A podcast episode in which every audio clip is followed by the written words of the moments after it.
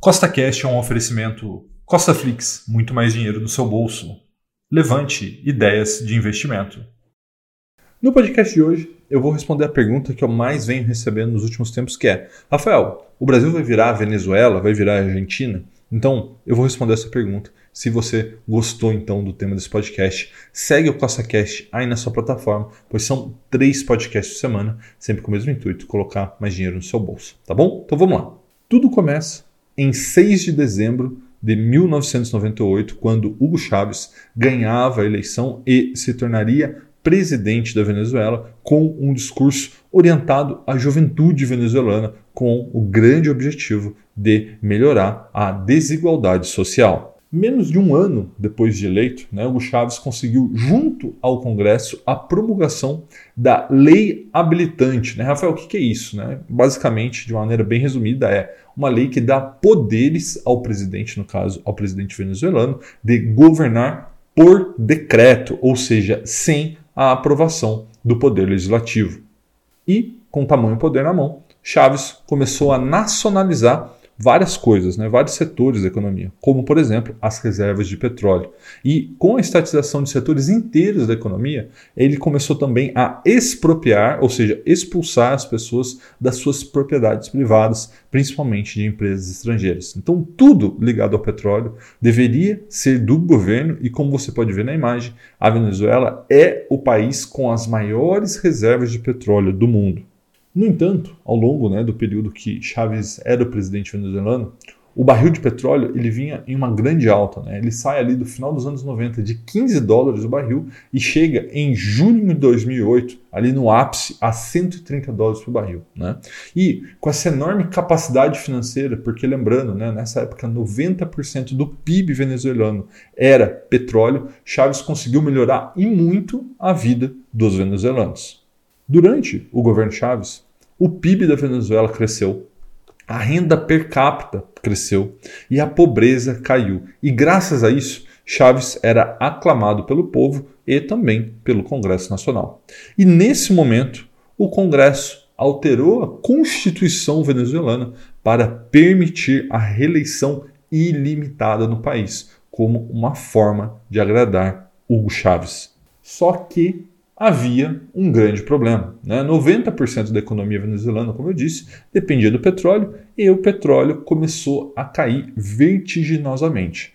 Com isso, a fonte de financiamento do governo venezuelano acabou secando. E aí o que ele fez? Começou a se endividar e imprimir dinheiro, causando uma grande inflação.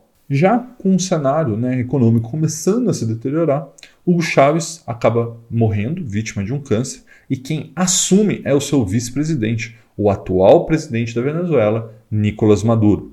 E para tentar controlar essa inflação, Maduro começa a estatizar tudo, inclusive supermercados, e tabelar preços que todo mundo sabe que não funcionou em nenhum momento da história, em lugar nenhum, mas todo político tenta quando os preços começam a subir.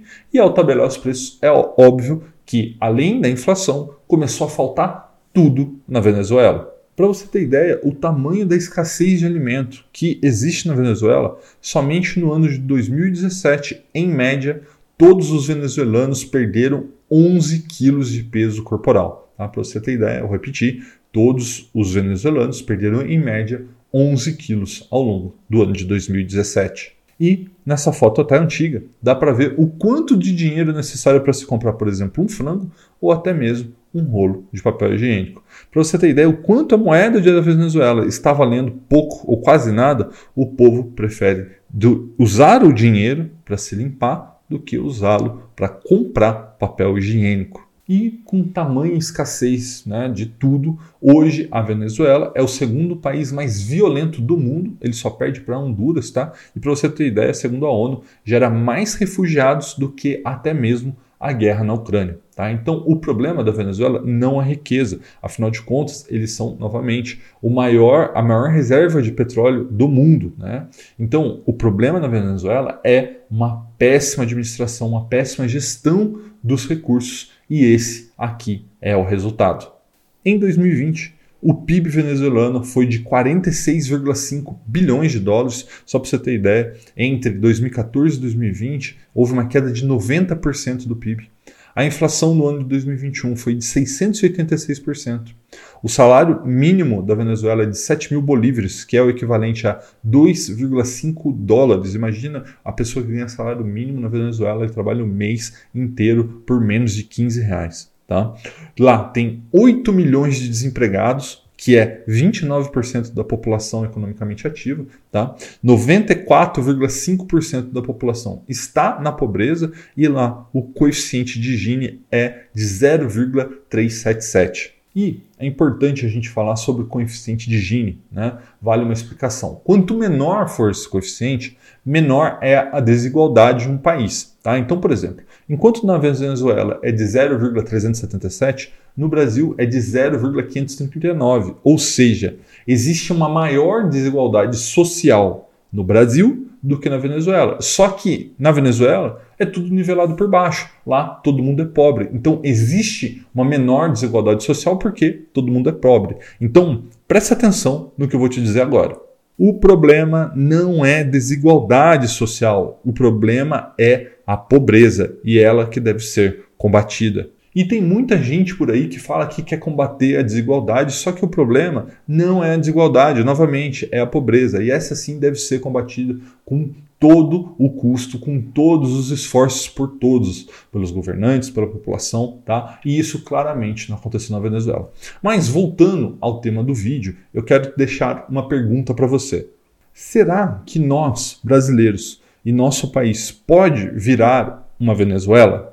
E a resposta é, é sim, nós podemos, porque qualquer país do mundo pode tomar as decisões que a Venezuela tomou, e obviamente, se ela tomar essas decisões, qualquer país pode ir pelo caminho que a Venezuela tomou, tá? Então, quer dizer que o Brasil irá por esse caminho? Não, não necessariamente. Eu acho até difícil, mas tem que fazer muita, mas muita coisa errada para que isso aconteça. Então a gente, nós, cidadãos, temos que monitorar, tá? fiscalizar os políticos para que eles não façam essas cagadas que foram feitas na Venezuela. Então, presta atenção agora que eu vou te falar quais são principais, os principais erros que os governantes podem né, cometer e que levariam o Brasil ou qualquer outro país para uma Venezuela. Primeira coisa é aumentar os poderes do presidente. Tá? Não tem como fazer isso. O presidente ele tem que ser uma parte do processo decisório e não nunca poder tomar ou a decisão sozinha, como aconteceu na Venezuela. Né? Outro erro que não pode ser cometido é alterar as reeleições para ilimitadas. Né? Na realidade, eu, Rafael, sou até contra a reeleição, acho que deveria aumentar o mandato de 4 para 5 anos e não ter mais reeleição no Brasil. Tá? Mas, enfim, nesse momento, aqui no vídeo, eu acho que é importante lembrar que aumentar o número de reeleições é um grande erro. Né? Você coloca, começa a concentrar muito poder durante muito tempo na mão da mesma pessoa. Tá? Outro sinal de alerta é estatizar empresas, estatizar setores da economia, também expropriar propriedade privada, começar a controlar preço, furar o teto de gastos, que isso contribuiria para inflação e isso gera outros problemas, tá? e principalmente monitorar o aumento da corrupção. Então, o fato é, que o atual governo eleito, né, o governo do Lula, ele flerta, não quer dizer que ele vai fazer, mas ele flerta com vários fatores que poderiam encaminhar o nosso país para uma venezuelização, tá? Mas quem tem poder mesmo hoje, pelo menos, é o Congresso. Então, nós temos que monitorar o que vai acontecer nos próximos anos, tá? E ficar atento a esses pontos que eu levantei no vídeo para que, se caso alguma coisa nesse sentido que foi colocado aqui, que levou a Venezuela a se tornar a atual Venezuela, para que o povo de fato cobre os seus representantes no Congresso para que isso não aconteça. Tá bom? Um forte abraço e até a próxima.